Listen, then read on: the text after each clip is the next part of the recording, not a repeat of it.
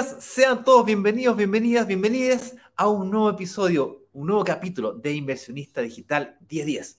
Un espacio donde nos reunimos a conversar sobre algún tema relacionado al mundo de la inversión inmobiliaria, específicamente sobre cómo invertir y disfrutar de propiedades en el Caribe, logrando que se paguen solas. Eso es cuando logramos que los ingresos de nuestras propiedades de inversión sean mayores a los costos, incluyendo la cuota de un crédito hipotecario Sí, escuchaste bien. La cuota de un crédito hipotecario en nuestras propiedades. Porque en el Caribe, para la inversión internacional en el Caribe, también es posible tomar control de propiedades o invertir en propiedades con un porcentaje importante de financiamiento hipotecario.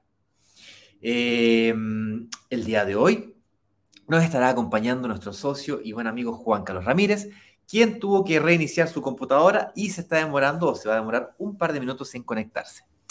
Em, él es nuestro experto local y nos estará hablando del tema que hemos preparado para el día de hoy, el cual se titula, de doble de tambores, ¿Cómo será el futuro del turismo en el Caribe? Por supuesto, no tenemos cómo adivinar el futuro, por lo tanto, esto es simplemente nuestra opinión. Esta es nuestra opinión entonces respecto de cómo será el futuro del turismo en el Caribe. Hablaremos de por qué es tan importante el turismo para nosotros inversionistas en el Caribe, cómo es que se involucra, eh, se mezclan el mundo del turismo con el mundo del Caribe. Déjame ver si es que eh, Juan Carlos está en Instagram, si no me conecto por ahí por Instagram y podemos de alguna manera estar en ambas redes sociales. Eh, mm, mm, mm, déjame ver aquí. Efectivamente lo veo que está en Instagram, así que Vamos a entrar por acá también.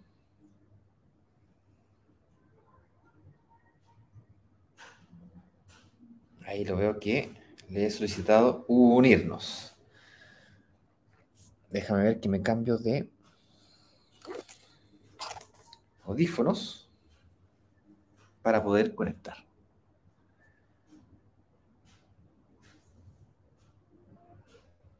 Ahí estás.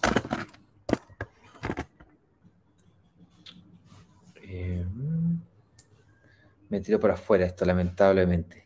Qué desastre. A ver. No, no hay caso. Hola, hola. Bueno, como les decía, el día de hoy vamos a estar hablando de... Em, bueno, voy a avanzar por acá y eh, cuando conectemos por Instagram conectamos las tres redes sociales nuevamente. Entonces, como les decía, el día de hoy estaremos hablando sobre cómo será el futuro de nuestras, el futuro del turismo en el Caribe. Eh, estaremos hablando de la importancia del turismo y la economía mundial en nuestras inversiones inmobiliarias, las cinco grandes tendencias del turismo, eh, como por ejemplo Airbnb versus eh, hotelería, turismo experiencial, turismo inclusivo, temáticos, y cómo afectarán estas tendencias el turismo de negocio, del negocio inmobiliario. De ese será el tema que estaremos hablando el día de hoy.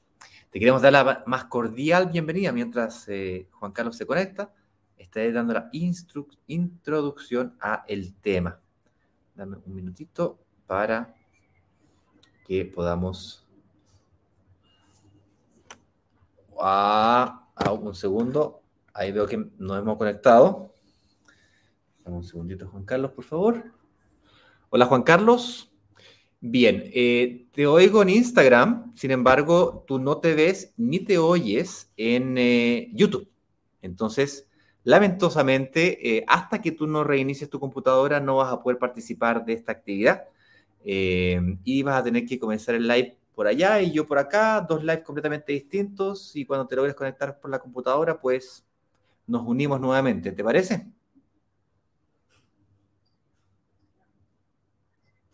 Ah, perfecto.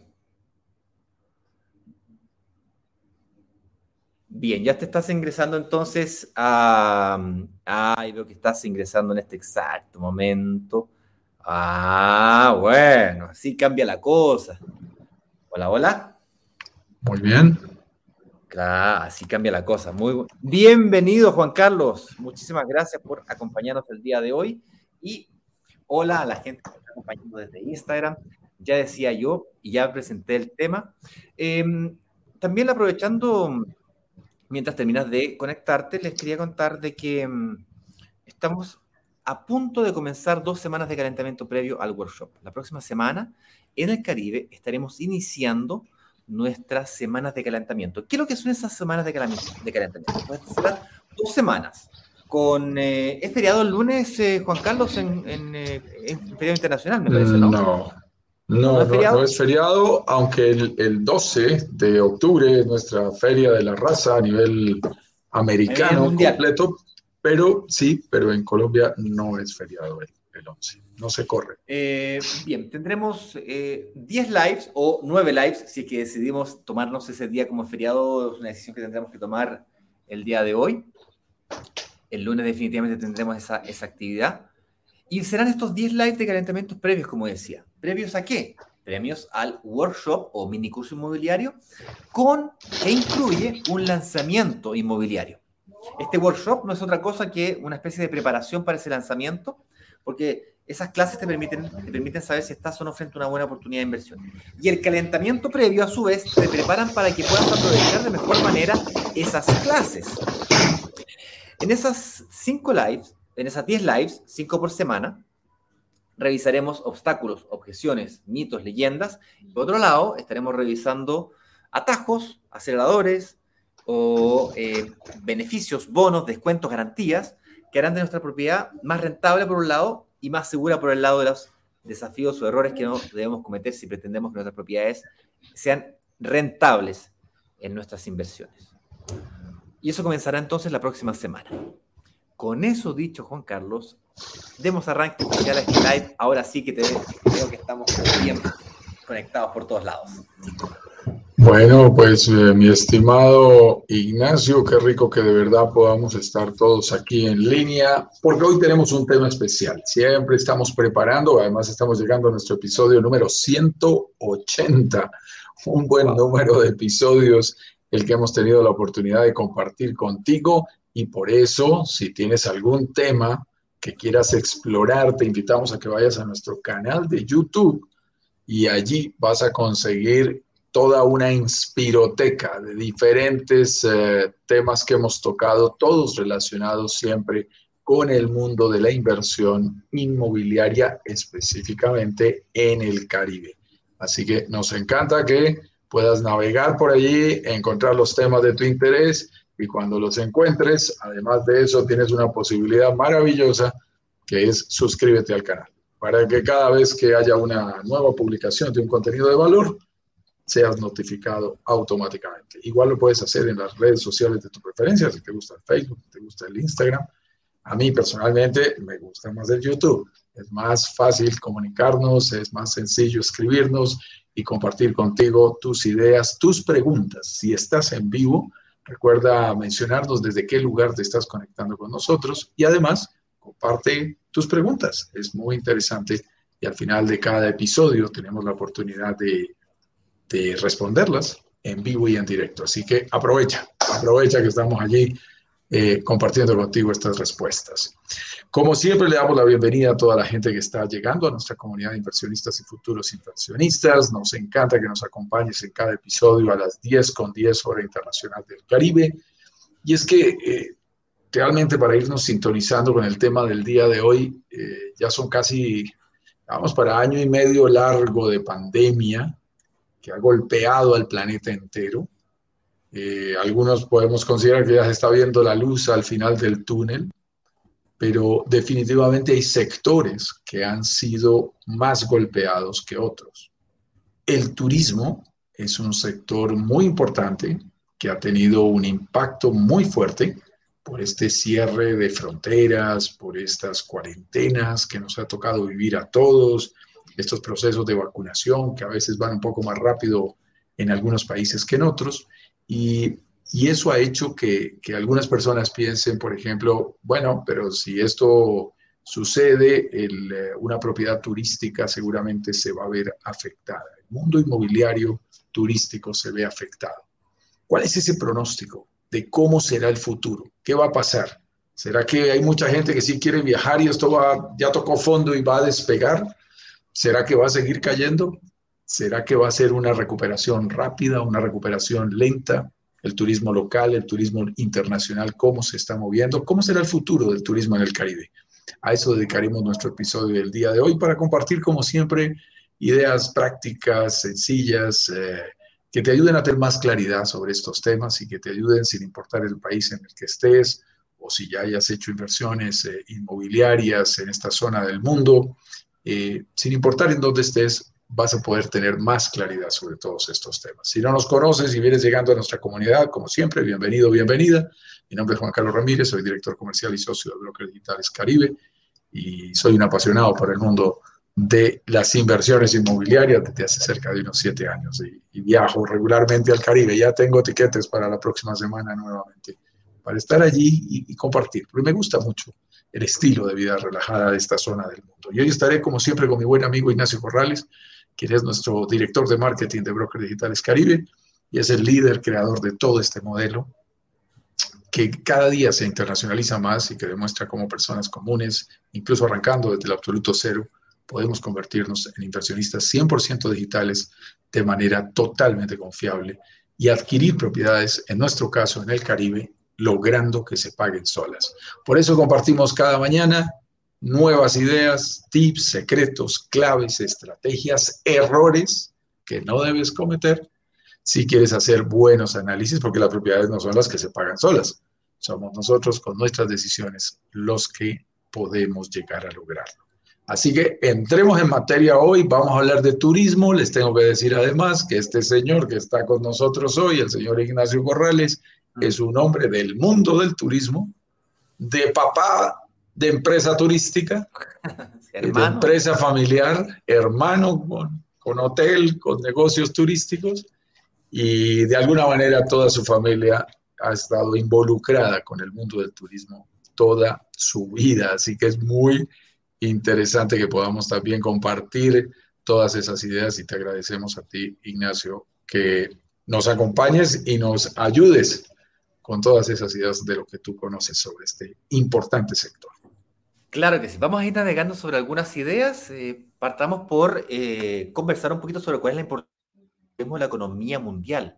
¿Cómo afecta el turismo en una, o cómo la industria del turismo en general afecta positiva o negativamente en una economía de un país, sector, barrio o área, localidad? Y lo primero, como también tú muy bien lo decías, efectivamente yo vengo de una familia que está muy involucrada en lo que es la industria del turismo. Mi madre comenzó una empresa de agencia de viajes hace aproximadamente unos 40 años atrás, la cual luego se transformó en una tour operadora, tour operadora mayorista de turismo, es decir, sus clientes pasaron a ser otras agencias de viaje. Luego esa tour operadora pasó a ser una agencia mayorista de turismo, lo que se transformó finalmente en el negocio principal de la familia por cerca de 25 años. Toda mi infancia fue relacionada con el mundo del turismo y mi padre, por su lado, tenía una empresa de transporte de pasajeros privada de turismo. Entonces, se complementaba muy bien porque el turismo, para quien no lo sepa, es el arte de hacer paquetes turísticos. Por lo tanto, el negocio familiar consistía en invitar a pasajeros del mundo para que visiten nuestro país. Cuando digo nuestro país me refiero específicamente a Chile, que es de donde yo soy originalmente. Pero el mismo fenómeno ocurre en México. Eh, operadores mayoristas turísticos del mundo crean paquetes turísticos, juntan el hotel con el traslado, con el paseo y la entrada del ticket al parque y te venden un paquete turístico, cual como consumidor le compras una agencia de viaje en tu país y la agencia de viaje se la compra un tour operador mayorista en tu país, el cual le compra un receptivo local del país de origen en el cual tú estás viajando. Entonces mi padre tenía esta empresa de transporte, mi madre la, la empresa mayorista de turismo y yo entré a ese negocio familiar junto con mi hermano. Hoy, luego de una enorme transformación que vivió la industria turística, en donde la tecnología tomó el poder de la forma en la que el consumidor compraba estos paquetes turísticos, no le compras a una agencia de viajes, sino que más bien le compras a una aplicación, descargas una aplicación y ah, compras un pasaje aéreo, un hotel en prácticamente cualquier lugar del mundo, arrendas un vehículo prácticamente en cualquier lugar del mundo y transformó para siempre la forma de viajar. Y consecuentemente la tour operadora mayorista que atendía a agencias de viaje y la, la empresa de, transporte se la quedó mi hermano. Mi padre, por su parte, tiene una empresa de arriendo de motorhomes y campers aquí en Chile. Tiene una flota de aproximadamente unos 30 vehículos. Eh, la estuvo disminuyendo durante la pandemia eh, y ahora la está aumentando nuevamente. Es decir, tengo mucha experiencia en este mundo. Yo durante cerca de 15 años me dediqué exclusivamente a el mundo del turismo, a traer pasajeros del exterior a Chile, a todo esto que estamos discutiendo aquí. Cómo ofrecer un destino turístico, cómo llenar hoteles. A eso me dedicaba yo. Cómo llenar hoteles. A mí me invitaban de diferentes hoteles de, de Chile, que era el destino en el cual yo era especialista, y yo tenía que eh, asesorarlos respecto de cómo poder llenarlos. Viajaba a diferentes ferias de turismo a hablar con especialistas del mundo del turismo para explicarles cómo llenar y cómo vender un destino. A eso me dedicaba yo. Y si te fijas, tiene una relación muy directa con lo que hacemos hoy día, que básicamente en vez de tú llenar un hotel, eres dueño de un departamento el cual tiene administración hotelera términos conceptuales es muy parecido a comprarte una pieza de un hotel, si te pones a pensar. Ahora, respondiendo a la pregunta, ¿cuál es la importancia del turismo en la economía mundial? Yo te puedo decir que la podemos mirar, mirar desde dos, tres, quizás cuatro ángulos diferentes. Número uno, la industria del turismo de por sí es una industria ecológica. Por esencia, es una industria verde. Es una industria que... Industria sin chimeneas, ¿no? La industria sin, chimeneas. Es una industria que eh, potencia los recursos naturales de un destino y, utiliza, ese es el producto que utiliza. Por lo tanto, cuida o al menos intenta cuidar el medio ambiente. Por supuesto, hay excepciones y hay casos y mm. casos, ¿no? Eh, eso sin lugar a dudas, pero en términos generales es una industria verde. Segundo efecto económico es una industria descentralizada, que particularmente para el caso de Chile y para el caso de México es muy relevante. Descentralizar la fuerza laboral en solamente una ciudad y llevársela a zonas rurales, a zonas extremas, lugares que son paradisiacos, como la Riviera Maya. Entonces, descentralizan los negocios, las industrias, es una industria descentralizada. Eso lo hace extremadamente interesante a nivel económico. Tercer elemento. Es una industria intensiva en mano de obra. Es una industria que definitivamente utiliza mucho el empleo de mano de obra del garzón, del transportista, del guía de turismo, del recepcionista del hotel, de la mucama y otras 50 otras industrias que se ven directamente beneficiadas o perjudicadas por efecto del aumento o disminución de visitas a un destino turístico. Pueden nacer ciudades, como en el caso de eh, eh, Cancún, Playa del Carmen, Tulum, que son ciudades que son nuevas, que nacieron para hacer turismo. La industria hotelera que potencia el destino turístico es intensiva en mano de obra da muchísimo empleo y afecta a otras industrias que a su vez también son intensivas en mano de obra, como los, restaurantes, los eh, parques eh, de diversiones, um, una serie de entradas a parques nacionales, trekking, guías. Mira, es extremadamente interesante. Y la cuarta, o cuarto elemento que eh, afecta, ¿no es cierto?, el turismo a la economía mundial es el intercambio de divisas que permite que países más desarrollados, al visitar países menos desarrollados, pero al mismo tiempo más vírgenes quizás desde el punto de vista de recursos naturales, no me refiero a la minería, me refiero a recursos naturales, naturales turísticos, llevan ese turismo hacia lugares menos desarrollados. Por supuesto, siempre estará el turismo urbano de Londres y de París y de Nueva York, ok, no lo pongo en duda, pero le permite también a destinos como Chile, Colombia y Riviera Maya, que es el destino que nos interesa a nosotros como inversionistas inmobiliarios, por, por excelencia, esos, esos recursos, esos, ingresos, esos, dólares van y se potencian hacia estos destinos. Por lo tanto, tener o ser dueño de una propiedad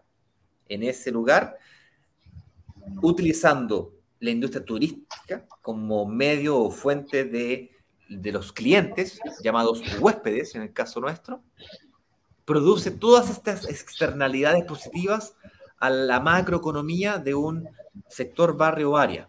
Puedes literalmente transformar vidas de locales personas que antes, por ejemplo, un, otro ejemplo, eh, yo vivo en el sur de Brasil ahora, en este momento estoy en Santiago, pero yo vivo en el sur de Brasil, un sector de Brasil que fue colonizado por italianos, inmigrantes italianos. Este sector de inmigrantes italianos que ocurrió en, la, en, la, eh, en 1870 a 1920, eh, vivió toda una transformación. Fueron años muy difíciles de preparar todo el terreno.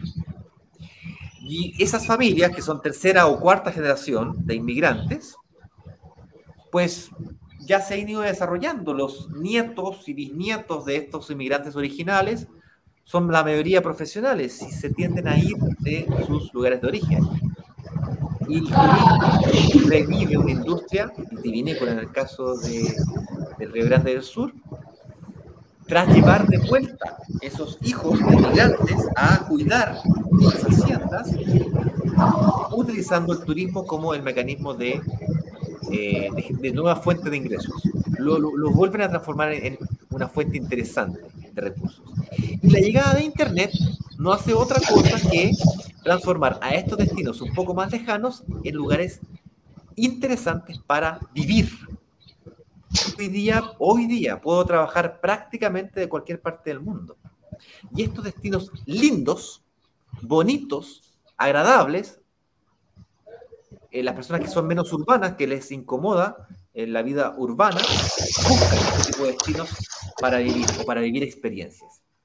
Y esa es la nueva tendencia de la cual vamos a hablar el día de hoy. ¿Quiénes son esos huéspedes que hoy día utilizan este estos alojamientos en este tipo de propiedades de las cuales hablamos nosotros. Este sí, mi estimado Ignacio. Yo creo que has hecho una introducción bien completa de lo que significa esa importancia del turismo en la economía mundial. Dice alguna experta de la Organización Mundial del Turismo que el turismo genera uno de cada diez empleos en el mundo entero. De manera directa o indirecta. De manera directa o indirecta. Y como tú muy bien lo mencionabas, alguna vez estaba yo con un eh, alto directivo de, de, de, una organización de Turquía, que es el sexto país en el mundo con más turistas, y, y me decía que ellos habían hecho un estudio muy bien eh, estructurado en el que demostraban cómo el turismo favorecía 54 actividades económicas diferentes. Wow. Es decir, cuando se mueve el turismo, no se mueven solo las aerolíneas y los grandes hoteles. No, también está el guía turístico, también está el pequeño restaurante, también está el taxista, también está una cantidad impresionante de pequeños negocios, de pymes que se mueven alrededor del turismo. Y eso lo saben muy bien los gobiernos. Y ahora que todos tienen la tarea de la reactivación económica, están haciendo algo que para nosotros es muy importante. ¿Cómo se está reactivando la economía de nuestros países? Moviendo dos industrias dentro de sus planes de reactivación muy importantes. El turismo y antes que el turismo, la construcción. La construcción. El la construcción, porque son el rubro inmobiliario, porque son absolutamente ambas activas, contribuyen muchísimo a la generación de empleo, y con ello a todas las posibilidades que existen de reactivar más rápidamente la economía. Así que estamos frente a un sector realmente importante, para nosotros clave en el Caribe, porque todo nuestro negocio realmente gira en torno a esta actividad. Pero tiene sus propias características, Ignacio. Vale la pena que veamos. Hablemos de, las cinco, hablemos de las cinco grandes tendencias del turismo en los próximos años para esta región del planeta veamos quiénes son nuestros potenciales clientes. Pero te dejo avanzar con eh, la primera, que es Airbnb versus hotel, porque déjame cerrar la puertita porque me están haciendo eh, ruido aquí el vecino. Dame un segundo. No te preocupes. Entonces, mientras tú vas avanzando, eh, vamos a hablar un poquito acerca de esta tendencia en el mundo turístico que es enfrentar al hotel como una posibilidad para el viajero frente a esa modalidad llamada Airbnb, que no es el nombre solo de esa compañía. Lo hemos repetido aquí varias veces. Hay 20 empresas competidoras de Airbnb que hacen exactamente lo mismo eh, y que tú puedes utilizar. O sea, eso es VRBO, Expedia, Booking.com y una gran cantidad de entidades que hacen estas actividades y compiten con los hoteles. Cuando tú vas a viajar, tienes la oportunidad de comparar y decir, ok, ¿qué me resulta mejor como viajero? Viajar a un formato tipo Airbnb, en donde la relación precio-calidad es muy interesante, o viajar a un hotel todo incluido o con desayuno incluido, en fin, en los diferentes paquetes turísticos hoteleros que existen. Por supuesto, no estamos diciendo que todo el mundo se va a ir en una sola tendencia. Por ejemplo, el mercado del turismo empresarial seguirá por muchos años prefiriendo a los hoteles, porque es más práctico para ellos organizar sus eventos o actividades empresariales en una infraestructura tipo hotelero.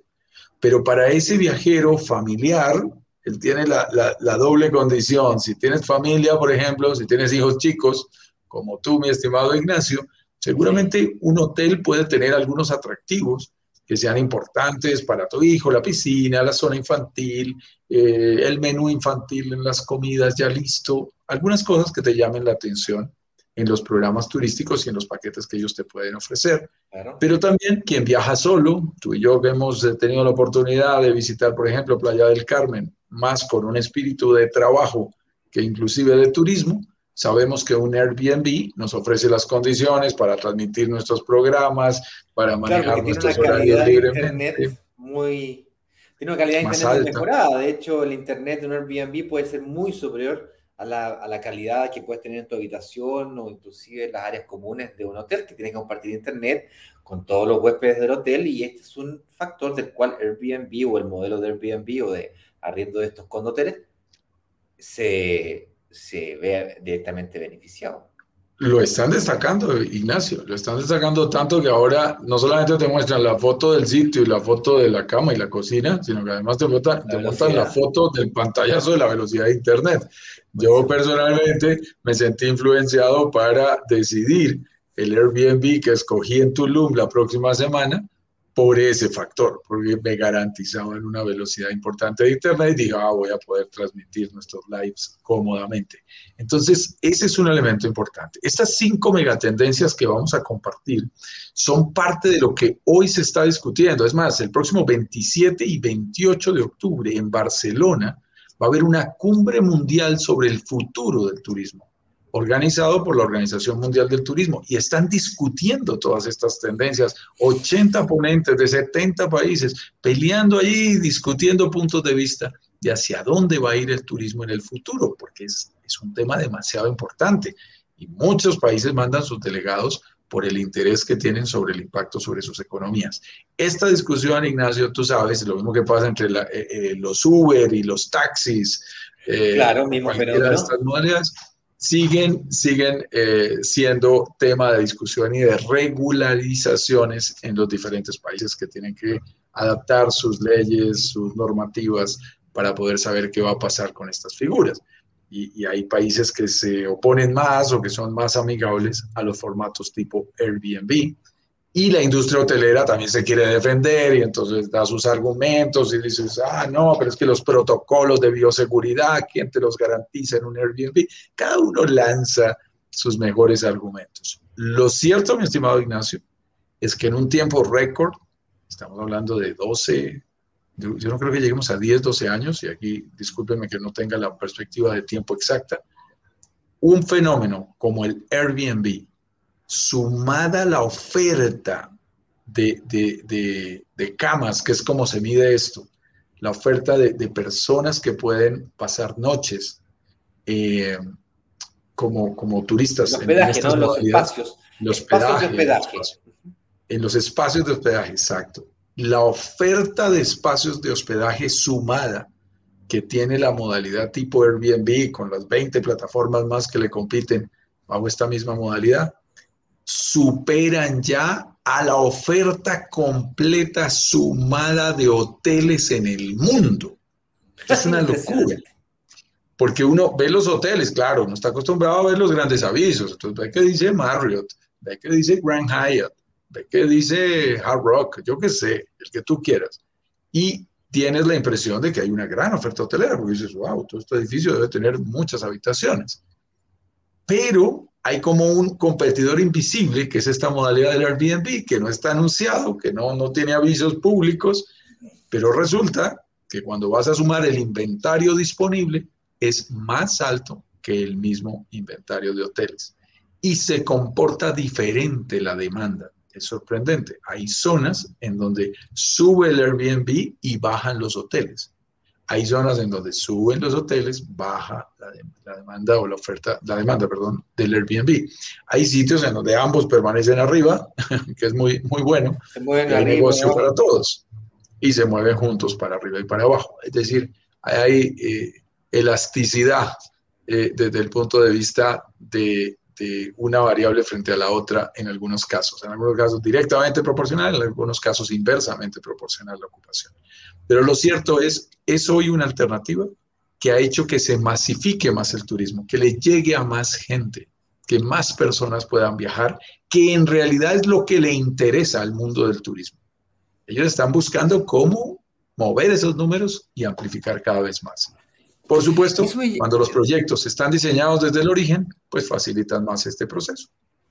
Claro que sí, porque eso nos lleva a la forma de viajar. El, otro gran tendencia, del turismo es, ok, dado que existe esta relación Airbnb, hoteles o espacios de hospedaje versus hotelería tradicional en la categoría que quieras ponerle, pues existe una tendencia de viajar, una forma de viajar más orientada hacia la experiencia.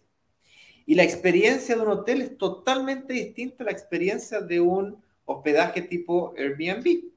Porque yo en un Airbnb vivo una experiencia local, en donde yo puedo ir a supermercado, puedo conversar con la señora de la esquina, con el tío, con el, y, vivir una, una, experiencia como si yo viviese en ese lugar, como si yo fuese un, no un huésped de un hotel, sino un ciudadano más, una persona que vive en esa ciudad. Y eso lo hace un tipo de experiencia muy especial. Otro tipo de viajes o de turismo relacionado con experiencias son los clásicos turismo experiencial que ya conocemos de la tercera edad, de deportes de aventura y que son claramente experiencias específicas relacionadas con intereses específicos. Pero es que aquí están haciendo una tendencia relacionada del viaje de, de no de visitar un lugar, sino que experimentar la la vivencia de, vivir en un lugar. Exacto, vivir en un lugar. Nuevo, no, no, no, no estaba en el radar antiguamente. Sí, eso, eso sí que es importante, Ignacio. Alguna vez eh, un, un uh, tour operador muy grande eh, que tuve la oportunidad de conocer en un viaje a China, este señor es el mayor tour operador de Hong Kong. Tú sabes que Hong Kong es una potencia turística a nivel mundial.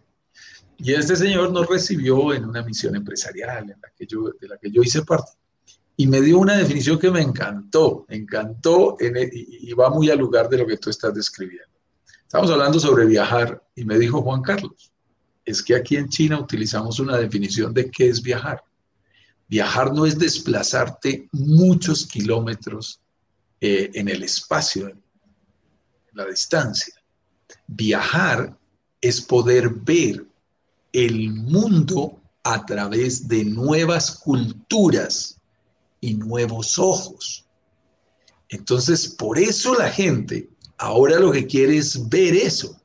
Eh, eh, mi hermano menor anda hoy por, por Turquía, está por Estambul y está fascinado, ya ya 10 días allá. Y, y entonces se ha metido al mercado, se ha metido a la mezquita, ha estado con la gente, dice, oye, aquí estoy comiéndome una mazorca como se la comen ellos. ese, ese compartir que tú estabas mencionando, esa vivencia lo hace diferente. Porque es que cuando tú vas a un hotel cinco estrellas, los hoteles cinco estrellas del mundo entero, como tienen estándares, se parecen. Y hay que decirlo con respeto, pero es que tú te metes en un hotel cinco estrellas, mira para los lados y no sabes en qué ciudad estás. Porque por dentro es la misma. Es la misma, Fíjate, yo llegué ayer de viaje desde Brasil a, Chile, me encuentro realizando mi cuarentena en este momento eh, por cinco días, gracias a Dios, y a partir del 1 de noviembre no más cuarentena, al menos no en Chile. Y para poder tomar el vuelo a las 4 de la mañana, tomé la decisión de irme un día antes y alojarme en, el aeropuerto. y me alojé en el Ibis, que es una cadena de tres estrellas, tres estrellas superior, y entré en la habitación, yo me yo bueno, no sé tú sabes, pero yo eh, cuando conocí a mi mujer, la primera cena que la invité a cenar, nos quedamos atrapados, no pudimos salir. Eh, por había una lluvia, tormenta y se alagaron las, alagaron, ¿cómo se llama? las calles y nos tuvimos que quedar. Y yo en esa noche me estaba alojando en, un, en un, en un Ibis. Entonces, cuando entré a, a, la habitación, se me vinieron automáticamente una serie de recuerdos, agradables recuerdos, porque era exactamente la misma habitación donde nosotros pasamos nuestra primera noche con mi mujer. Entonces, fue una cosa despampanante, pero, pero ya eso, cuando tú dices, son exactamente las mismas habitaciones, en este caso era literalmente la misma habitación, la misma, la misma cama, la misma televisión, en el mismo lugar, con el mismo tamaño, la, la misma distribución del baño, exactamente igual.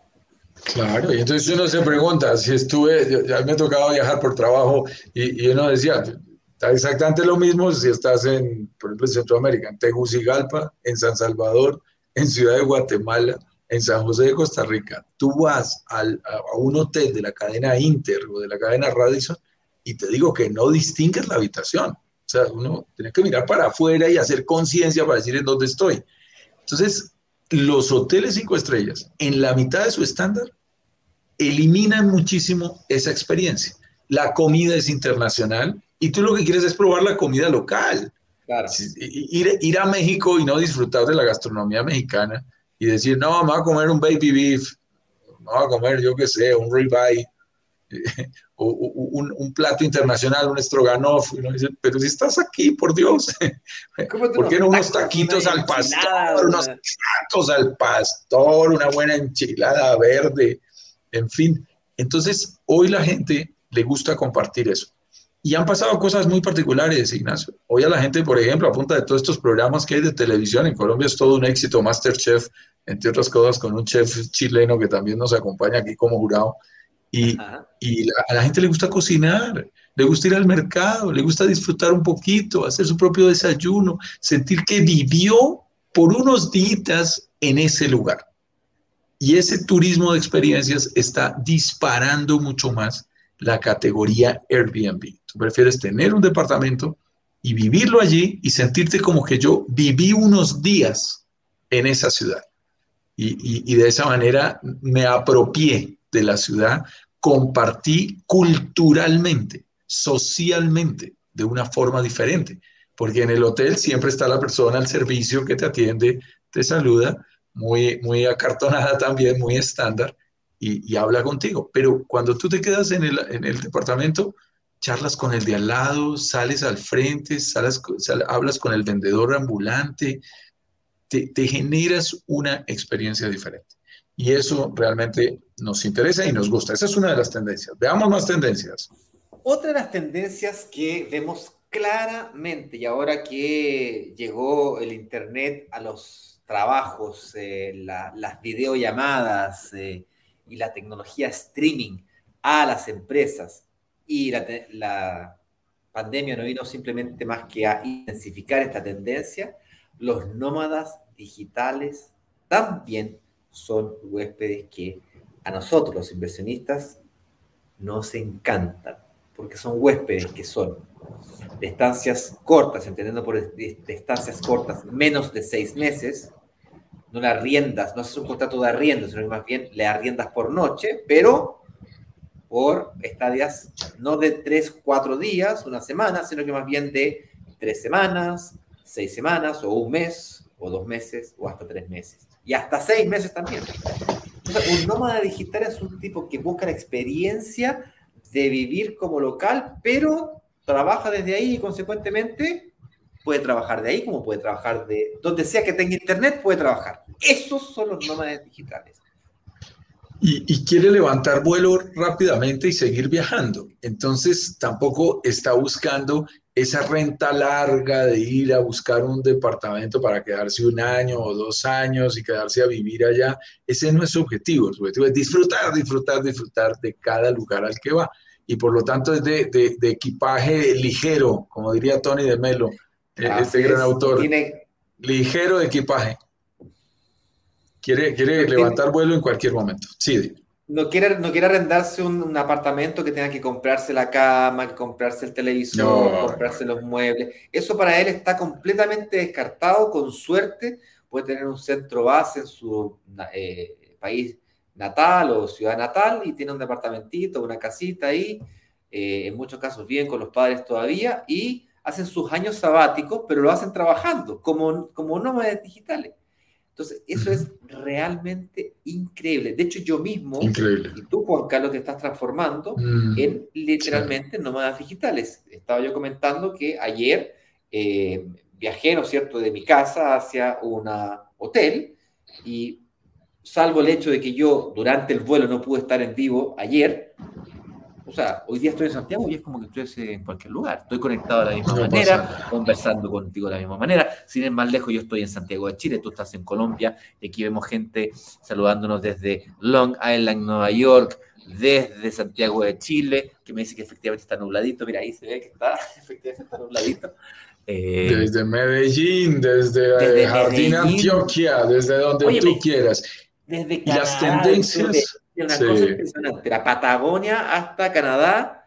Eh, América, Europa, desde donde sea. Fíjate, ayer tuve un, un, evento aquí, desde, lo transmití desde mi casa, eh, y, me invitaron muy amablemente, y estaban 400 personas, 400 brokers, desarrolladores, vendedores del mundo de, del real estate, y, y, uno queda asombrado, o sea, y, y tú lo haces desde tu casa. Esto realmente cambió totalmente el panorama y ya se está manifestando en las estadísticas. En zonas como la Riviera Maya ya hay estudios que demuestran que a partir de la pandemia se impactaron en un 17% eh, más del el promedio de estadías se alargó por la presencia de nómadas digitales en la zona. Eso es muy interesante. En zonas como Medellín, por ahí alguien que veo de Medellín, a Wilson Osorio, eh, se ha identificado. Medellín es una ciudad que está denominada la ciudad de la eterna primavera. Es una ciudad espectacular, con un clima perfecto todo el año. O sea, siempre estás en un ah. clima intermedio. No hace ni mucho calor ni mucho frío. Mucho frío. Eh, estás cerca allí de Jardín Antioquia, que te decía la otra vez, hablando de Javier, que hoy también nos acompaña, que es un sitio de las flores. Allá hacen la Feria de las Flores. Como para agregarle más cosas buenas. Eh, es una ciudad hermosa desde el punto de vista de su arquitectura, tiene un metro divino, tiene metro cable, tiene tranvía, está muy bien organizada, la gente es muy cívica, además las mujeres son muy bonitas, lo cual atrae a más hombres. Y para hacerte la historia corta, Medellín presentó una estadística recientemente de cómo ha crecido en, en el último año y medio 20 mil nómadas digitales han llegado a trabajar, a, vivir a Medellín. ¡Wow! Es una locura, es una locura, es una ciudad absolutamente atractiva, en donde además hay bastante rumba, bastante fiesta, entonces se combinan una cantidad de elementos increíbles que hacen que la gente quiera pasar más largas estadías, disfrutar más de las experiencias que hablábamos hace algún rato y ahora gracias a la tecnología pueden trabajar desde el lugar que quieran.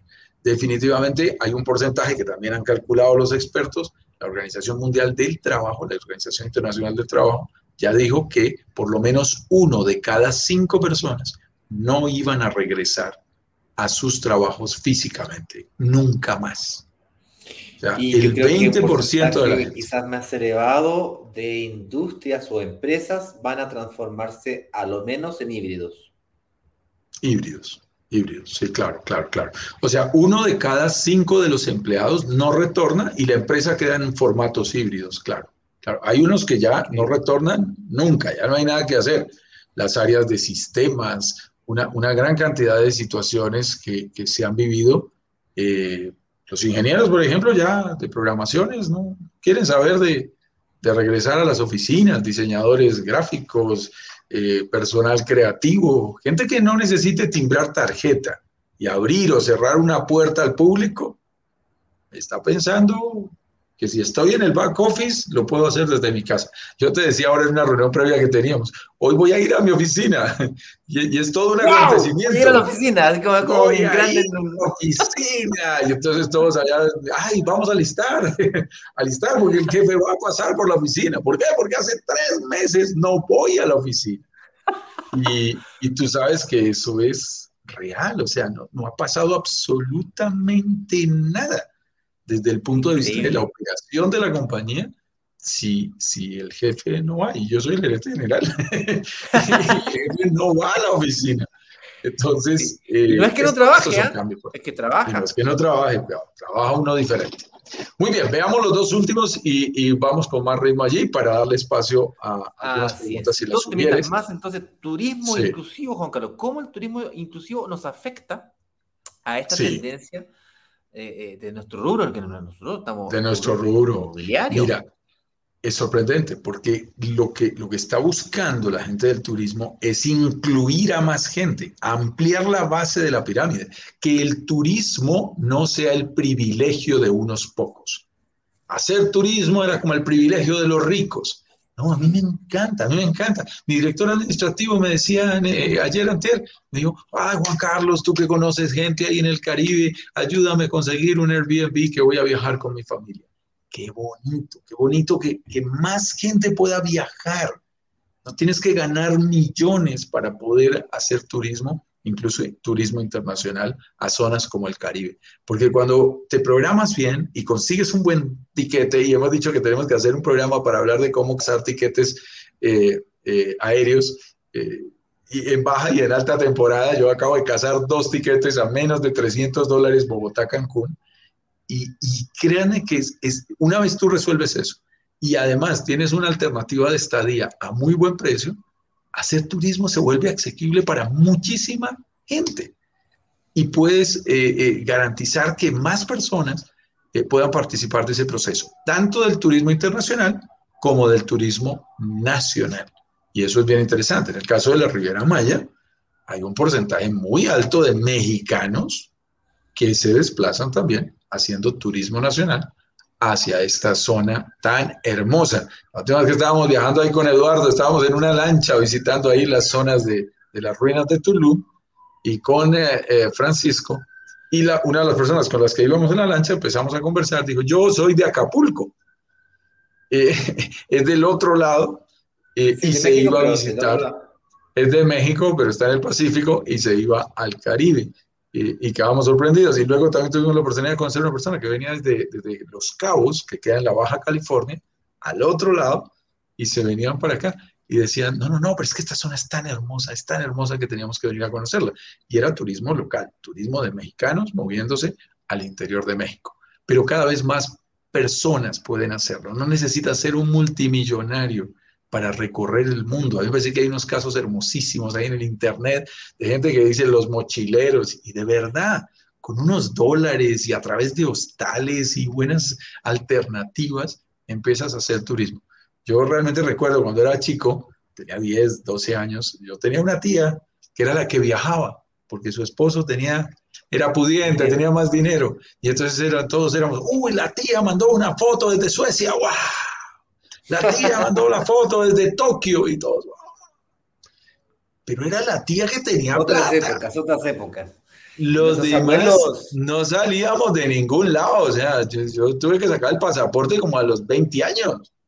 Entonces, eso era unas posibilidades realmente complejas, era, era mm. difícil, solo era el privilegio de unas personas que tenían un poder adquisitivo mayor. Ahora, el turismo se democratizó y nuestros abuelos viajaban en barcos para Europa y viajar internacional era una cosa de locos. Pero bueno, vámonos al turismo temático, que es el siguiente tipo de turismo que está pegando muy fuerte y sobre todo esta región de la Riviera Maya. Hablemos un poquito sobre este turismo temático.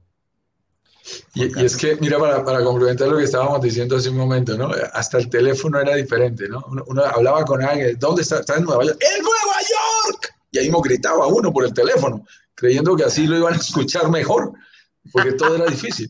Mi, hermano, por ejemplo, que ahora está en Turquía, eh, sigue trabajando, sigue trabajando exactamente igual en nuestra compañía de consultoría. Tenemos las mismas reuniones, solo ajusta un poquito el horario y el cliente ni siquiera sabe. Además, porque es más, ayer estábamos hablando con uno de nuestros clientes y el cliente está en Costa Rica. O sea, ¿qué importa dónde está el cliente? ¿Qué importa dónde estás tú? No pasa absolutamente nada. Y aparece este tema del turismo temático que es impresionante. Hay turismo ecológico, eh, hay en la zona de la Riviera Maya ahora te encuentras temas de yoga impresionantes a la gente que le encanta. Tulum es un sitio espectacular, lo consideran una de las capitales mundiales del yoga. Pero también tienes temas, tú lo mencionabas hace un rato, de turismo para la tercera edad, por ejemplo. Ojo con el turismo para la tercera edad, porque hay mucha gente eh, con dinero, le dicen turismo gerontológico, porque hay mucha gente con dinero que se pensionó a veces incluso más joven, un poco más adulta, pero tiene el dinero, tiene los recursos y lo que no pudo viajar de joven lo está haciendo ahora. Y ese es un turismo muy interesante. Y luego te metes en todos los turismos que quieras, turismo deportivo, turismo cultural. Imagínate que hay el enoturismo. ¿Tú sabes qué significa enoturismo? Pero por supuesto, mi especialidad, el turismo del vino. Perfecto. Entonces, para un chileno, esto es tremendamente importante. Y, la gente, y tú lo promovías, viaja a Chile y mi señora que tuvo la oportunidad de estar ahí en Chile, lo primero que le dijeron fue, camine, la llevamos a un viñedo. Era parte del paquete turístico. En Colombia, en la zona cafetera, en la región cafetera, tomaron fincas cafeteras y, te llevan a vivir toda la experiencia. Y uno se va y eh, recoge café y mira el secado y va y mira cómo eh, procesan todo el café para molerlo y la molienda y, y todo, y hueles a café y aprendes a preparar el café y te vives toda la experiencia del café eh, exactamente igual. En este instante, el turismo temático es tremendamente importante. Y ahí uno tiene que tener en cuenta una frase que siempre nos encanta mencionar en estos temas. Lo que le gusta a los turistas, nos encanta a los inversionistas. Si en la Riviera Maya les encanta el buceo, yo tengo que confesar que yo soy muy malo buceando, lo he intentado. Mi padre nos enseñó a nadar desde muy chico, yo soy buen nadador, pero soy muy malo con el buceo. A un metro y medio me pitan los oídos y no me gusta. A duras penas puedo caretear, hago el snorkel y eso encimita. Veo la tortuga y ya y veo el, pececillo de colores, no quiero más. A mí que bajar 20 metros y más, y no, no, no, no, complicado para mí. Pero ahí en la Riviera Maya, por ejemplo, en Cozumel, es la segunda reserva coralífera más importante del mundo y es el palacio, el universo más interesante para los buceadores. Bueno, a mí no me importa lo que a mí me guste. A mí lo que más me interesa es tener propiedades en lo que le guste a los turistas. Si a los turistas les gusta ir a eso, estará perfecto. Y asimismo están los expertos en surf y los expertos en deportes náuticos y los deportes extremos y cada tipo de turismo que se van inventando en cada país. Este año que estuvimos, por ejemplo, en Costa Rica, Costa Rica es muy bueno en deportes extremos, en turismo de deportes extremos. Y tienen infraestructuras bien interesantes para atraer a la gente. Y al final, esto es lo que nos interesa, Ignacio. Claro, hay que concluir básicamente, bueno, ¿qué podemos concluir? Pues la tendencia y cómo afectan estas tendencias del turismo a nuestros negocios inmobiliarios. Y mi opinión respecto a este punto es de que, si bien es cierto, tendencias para allá o tendencias para acá, ah, hay un, un factor que es fundamental. Y es que el planeta completo, una vez que logremos superar estas barreras de la pandemia, volvamos a la nueva normalidad que le llevamos hoy día, va a venir un gran tsunami turístico. Y yo quiero tener mi propiedad preparada y lista para atender a este nuevo perfil de huésped, que tiene estas características, el nómada digital, el que busca experiencia, el que se aloja en Airbnb versus la hotelería, el que, el que prefiere eh, buscar turismos inclusivos, de destinos que tienen una variedad infinita de posibilidades, que el cenote, que la playa, que la selva, que los parques temáticos, eh, que los bares, restaurantes, eh, discotecas. Monumento histórico. Monumentos históricos, arqueológicos. ¡Oh! Una infinidad. mientras más eh, potencial tenga el sector barrio o área de crecimiento orientado fuertemente al turismo, pues eso es lo que yo estoy buscando como potencial inversión. Y eso la Riviera Maya lo tiene inyectado, pero en el ADN. O sea, son ciudades que nacieron para esto. Nacieron de esto y para esto. Específicamente Playa del Carmen, Tulum más exagerado que Playa del Carmen, pero, pero son dos destinos, eh, porque la Riviera Maya parte con Cancún, ¿no es cierto? Y Cancún eh, son grandes cadenas hoteleras. Esa es como la, como la, el emblema, ¿no? Las grandes cadenas hoteleras y con certeza hay mucho Airbnb también, pero Playa del Carmen está mezclado, ¿no? Pero Tulum ya es una clara, fuerte mayoría eh, hacia, hacia lo que son este tipo de inversiones inmobiliarias con administración hotelera. Eh, en zonas, eh, sí, esa es la tendencia, Ignacio.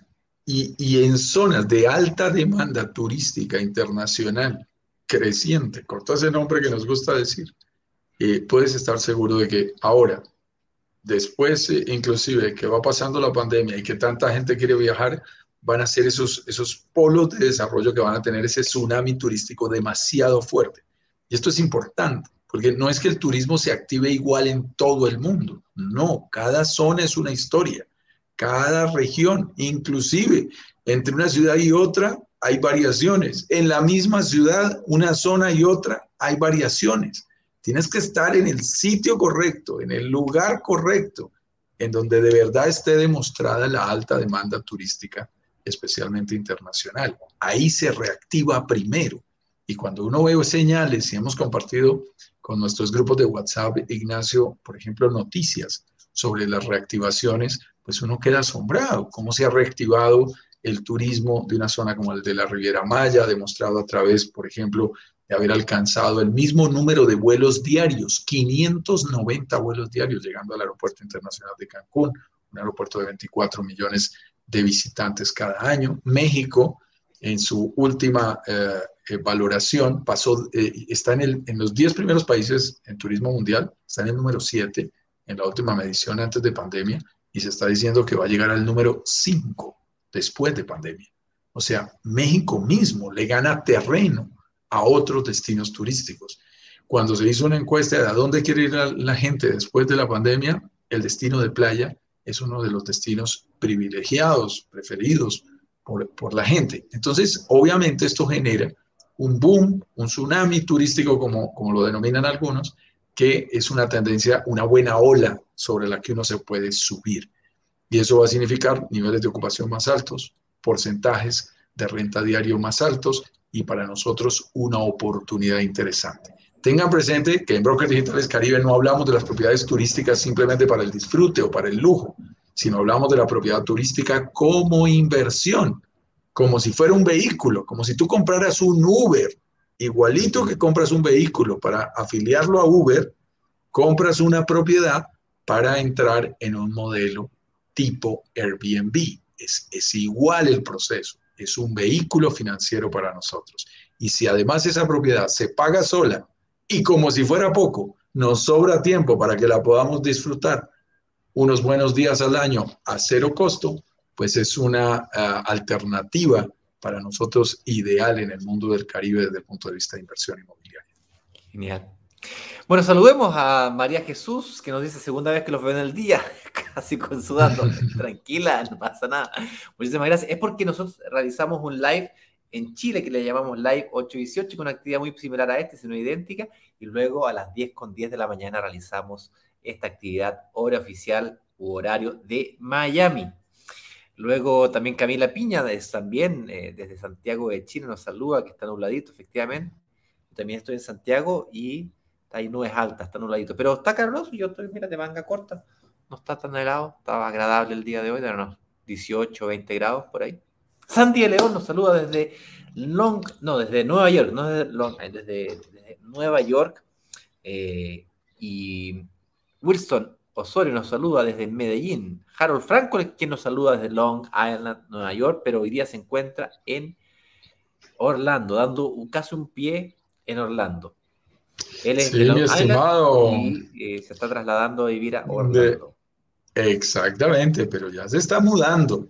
Así que va con trasteo y todo. Está yéndose de Nueva York ahora a vivir a Orlando. Andaba ayer empacando, por allí compartimos un par de mensajes de unos temas que me, que me mencionó y también algo bien bonito que está ocurriendo en nuestra comunidad y es miembros de nuestra comunidad que quieren hablar entre ellos y nos piden información del uno hacia el otro. Y dicen, oye, que Harold se está yendo para Orlando, yo quiero hablar con él. Y entró en contacto con otro de nuestros inversionistas que ayer tomaba su decisión de invertir con nosotros en su tercera propiedad. Así que estábamos felices también de darle la bienvenida a este eh, empresario.